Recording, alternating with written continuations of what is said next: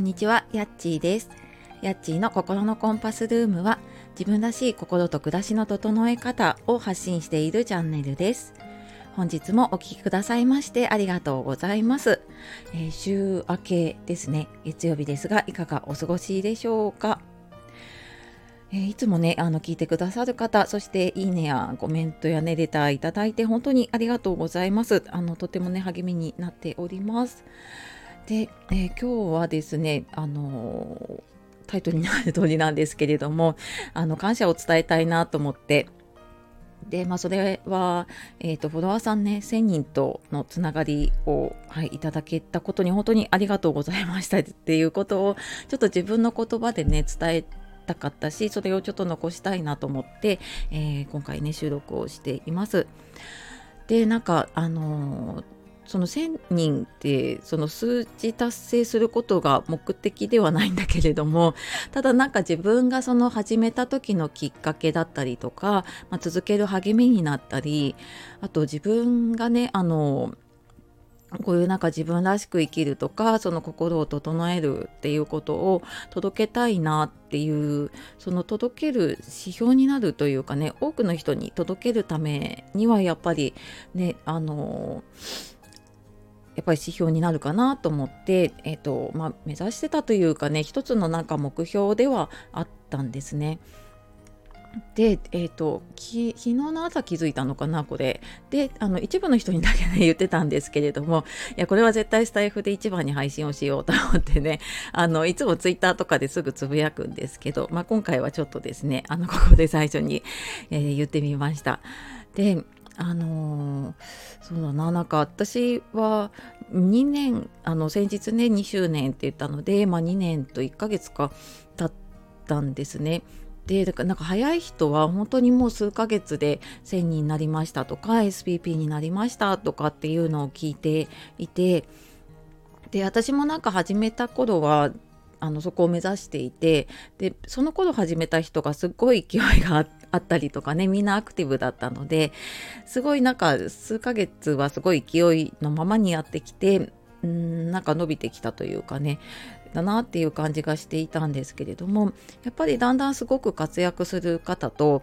うん、ちょっと配信から遠ざかってやめてしまう方だったり、まあ、私はその 間ぐらいかな。なんかあのー、すごい頑張ってもいないしやめてもいないし続けてるんだけどなんかそこまでこうモチベーションがないというかそういう感じで続いていてでまあなんかいつしか別にもう、うん、1,000人自分には無理かなみたいなのを思っていてなんか結局なんか500人600人ぐらいで1年ぐらいなんとなくこうだだらだらじゃないんだけれども配信だけはしているっていう状態だったんですね。でなんかでもここ数ヶ月かなやっぱりなんかまた最近始める方がね増えていてですごく一生懸命ねあの配信している方のを聞いていくうちにあやっぱりなんかスタイフのつながりっていいなと思ってって。でなんかそこからすごくいろんな方のつながりだったりとかうんとまあ、私自身もちょっと今所属しているコミュニティがあるんですけど、まあ、そこで仲間とね励まし合いながらあの師匠にちょっとアドバイスをいただきながら あのやったりしていく中でなんかなんとなくちょっと自分の中で、うん、目標を持ってやってみようかなっていうふうにね思ってここ数ヶ月ねやってたかなと思います。でなんかねこの2年間やっぱりすごくまあ、続けてる方ねそうだと思うんですけれどもこの配信一つにしてもね すごい悩んだりとかでその配信の方法だったりとかスタイルだったりとかもう迷ったしであなんか私ダメだなって落ち込んだこともいっぱいあったんだけどなんかでも今振り返ると無駄じゃなかったなってすごく思っていて。で、まあ、最短で行く方はねそれはそれですごくあのいいところもいっぱいあると思うだけれども、まあ、なんか自分がこうやってうんなんかダメだなと思いながら悩んだりとか迷ったことでなんかあの見れなかった景色というかねいろんな景色を多分見れたと思うしうーんまあこれ私がねあの年齢重ねてきてるのもあるかもしれないんですけどなんかそうやって悩んだこととかがきっと人間としての深みっていうかね増していくといいなってうんでなんか逆にねそんな風に今は思ったりしています。でなんか長く活躍している方ってね、結構すごい駆動話を持ってたりするのって やっぱりそういう深みだったりとかねいろんなものを見てきているからなんかそういう風にできているのかなって思うところもあってなんかすごいねあの乗り物でもスピード求めれば 新幹線でもリニアモーターカーでもねいろんな速さ求めることはできるんだけどでもまあなんかゆっくりでね楽しみながらこう各駅停車とか昔でいう青春18切符みたいなもので その旅を楽しむみたいな感じでなんかこう自分に合ったやり方とかあなんかこれいいなってもお気に入りを見つけたりとかねしながらなんか楽しんでいくっていうのも、うん、悪くないのかなって私はうんなんかこう2年経ってみてね振り返った時にそういうふうに思えたのでなんかそれを伝えたいなと思って今日ちょっと話をしてみました。はい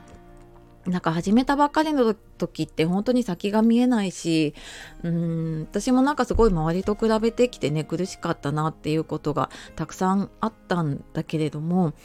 うんまあ自分の配信にかける時間もそうだけどなんかそのスタイフでねあのつながった方とのコミュニケーションというかねそういうのとかを楽しみながらやっているとねきっと続ける励みにもなるしなんかそうやっていくことで自分なりのこう目指しているところにね近づいていくことができるんじゃないかなってはいあの私はなんかこうものすごいノウハウとかねスキルとかを 持っているわけじゃないんだけれども、まあ、そんな自分でもねその目指してたところにたどり着けることがうんできるのかもなと思ったので